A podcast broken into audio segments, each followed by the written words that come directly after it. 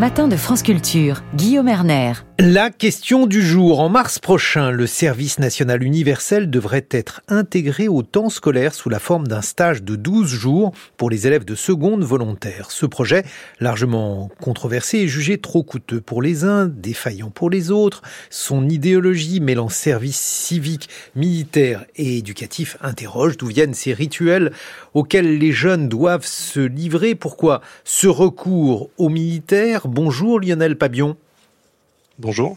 Vous êtes historien, maître de conférences à l'Université de Rennes et spécialiste des politiques sportives et politiques éducatives.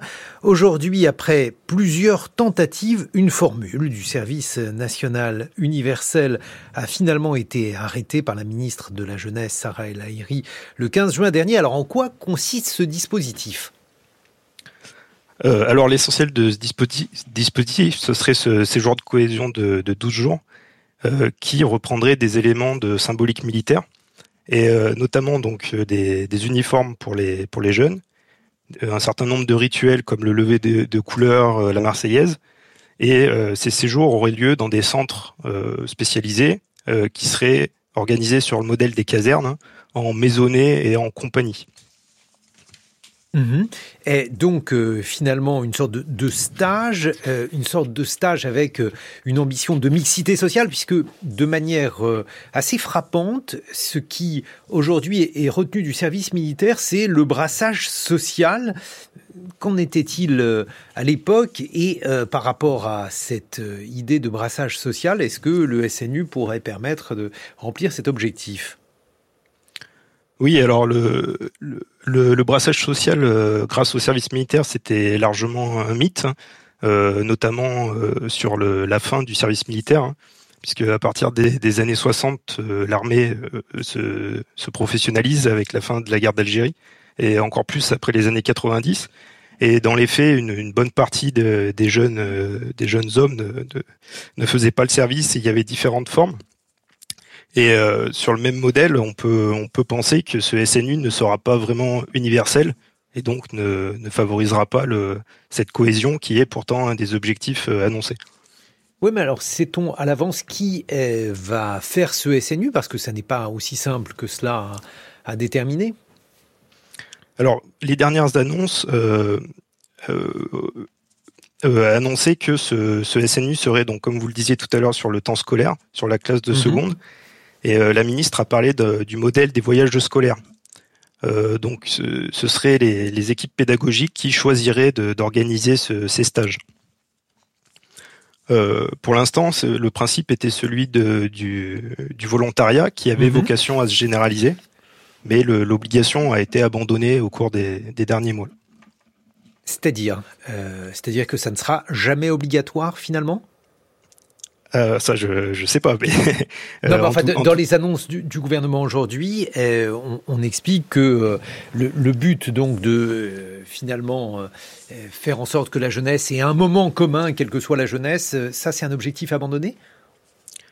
Euh, bah, c'est ce qui se profile en tout cas, puisque le, le principe de l'obligation lui-même posait un certain nombre de problèmes, mhm. euh, notamment euh, des problèmes légaux en fait, puisque on, comment dire, le, le principe de de, de, rendre obligatoire ce, ce, service euh, posait un, un, certain nombre de problèmes. Et euh, c'est pour ça que le, le gouvernement semble s'orienter vers des mesures incitatives. Mhm. Euh, il est question peut-être d'avoir un système de bonification dans Parcoursup, mmh. voire même d'une participation euh, au financement du permis de conduire si les jeunes vont au bout de, du service. Ah oui, euh, mais pour la bonification dans Parcoursup, moi je pensais que c'était déjà acté et euh, je me demandais comment on, allait présenter cela. Est-ce que ça signifie que l'algorithme donc euh, aurait la possibilité de survaloriser la participation au SNU alors, je peux pas vous répondre. Hein. Je pense que c'est des dispositifs qui sont en train d'être mis en place avec un certain flou, hein, puisque même les équipes pédagogiques ne sont pas vraiment au courant. Mhm. Euh, mais en tout, en tout cas, ce qui se dessine, c'est voilà l'idée d'inciter les jeunes pour euh, euh, rendre ce dispositif le plus gros possible. Alors, en tout cas, on retrouve un certain nombre de, symboles militaires qui étaient liés euh, donc au, service militaire. Enfin, j'imagine le drapeau, les levées de couleurs, la Marseillaise. Ça, c'est quelque chose de parfaitement délibéré. Oui, oui. alors, même si c'est un des choix qui peuvent aussi sembler enfin, euh, qui pose question, quoi, puisqu'il y a une, une, forme d'ambiguïté avec cette symbolique militaire finalement euh, qui est mise en place dans un cadre qui n'est pas militaire. Mm-hmm. Et euh, on peut s'interroger sur le, le, sens de ces, de ces symboles finalement, avec une efficacité pédagogique un peu douteuse, hein, mm-hmm. parce que vraiment mettre des, des, ados de 15 ans sous l'uniforme, ça produit de la cohésion nationale, alors que en plus, c'est des dispositifs qui, qui vont avoir un coût énorme. Hein alors que dans le même temps, bah, l'éducation nationale et l'université sont euh, euh, notoirement sous-financés. Et là où c'est intéressant, c'est que les militaires eux-mêmes sont très méfiants, hein, puisque finalement, euh, éduquer des, jeunes, ce n'est pas leur métier en fait. Hein. L'armée a une fonction de, défense. Hein. on lui attribue des valeurs morales qui ne, sont pas forcément le, cœur de ses attributions. Bon, le service militaire, euh, jadis, euh, servait tout simplement à, faire la guerre euh, lorsqu'il en était besoin. Pourquoi l'a-t-on suspendu en 1997 Au terme de quelle discussion, de quelle réflexion, Lionel Pabion, a-t-on finalement décidé de supprimer ce moment de la vie des jeunes hommes? Alors comme je le disais tout à l'heure, il y a une, une, professionnalisation progressive de l'armée française euh, après la guerre d'Algérie, hein, dans un mhm. contexte euh, stratégique qui change, euh, voilà, la, dissuasion nucléaire, etc. Et surtout donc après les années 90 où l'armée devient vraiment professionnelle. Il y a plusieurs raisons qui sont évoquées à l'époque. Hein, le coût énorme de tenir plusieurs dizaines, centaines de milliers de jeunes dans des casernes, mhm. Une inutilité stratégique finalement face à la guerre moderne, et puis ces nombreuses inégalités qui finalement euh, devenait de moins en moins euh, supportable en quelque sorte. Oui, et euh, aujourd'hui, on a donc décidé donc de mettre en place ce SNU. Est-ce que l'on tire les enseignements donc de l'arrêt du service militaire? Comment les choses se sont-elles articulées? Parce que je, crois me rappeler que lorsque le service militaire a été abandonné, eh, c'était presque un soulagement eh, national. Eh, est-ce qu'il y avait encore des personnes qui euh, voulaient un service militaire à l'époque? Oui, euh, notamment les, un certain nombre de militaires hein, euh, avaient intégré le fait que le, devoir militaire était un des, devoirs du citoyen et que l'armée était une armée nationale. Donc effectivement, c'était un changement de, euh, comment dire, de, modèles assez profonds. Mhm.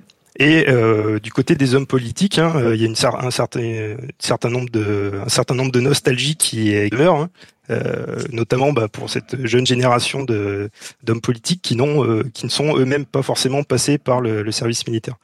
Et c'est une des promesses de, campagne récurrentes de différents candidats de remettre en place un dispositif qui peut ressembler au service militaire. Y a-t-il eu aujourd'hui euh, un, débat euh, sur euh, le bilan de l'arrêt de ce service militaire, Lionel Pabion. Est-ce qu'on a essayé d'évaluer finalement les conséquences sociales de cet arrêt? C'est difficile à, mesurer, mais ce qui, ressort, c'est qu'il y a un certain nombre de, mythes et de, fantasmes qui sont associés à ce, service militaire, hein, puisque comme on le disait, euh, au départ, hein, le service militaire euh, n'avait pas une fonction éducative. Euh, au mieux, c'était la fonction éducative était une des conséquences, mais c'était pas le but premier recherché. Et dans les autres pays, comment fait-on? Est-ce qu'il y en a qui ont continué à avoir un service militaire dans les pays européens, par exemple? Est-ce que on a mis en place quelque chose qui pourrait ressembler au service national universel?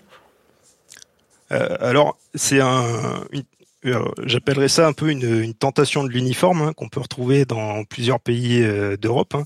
Euh, on retrouve un peu cette idée que l'encadrement militaire pourrait avoir une fonction éducative. Mais dans les faits, les armées modernes ne reposent plus sur des, larges contingents. Donc ce sont plus des dispositifs civils qui s'emparent d'une mythologie militaire. Merci beaucoup Lionel Pabion de nous avoir Éclairé, je rappelle que vous êtes historien et maître de conférence à l'université de Rennes.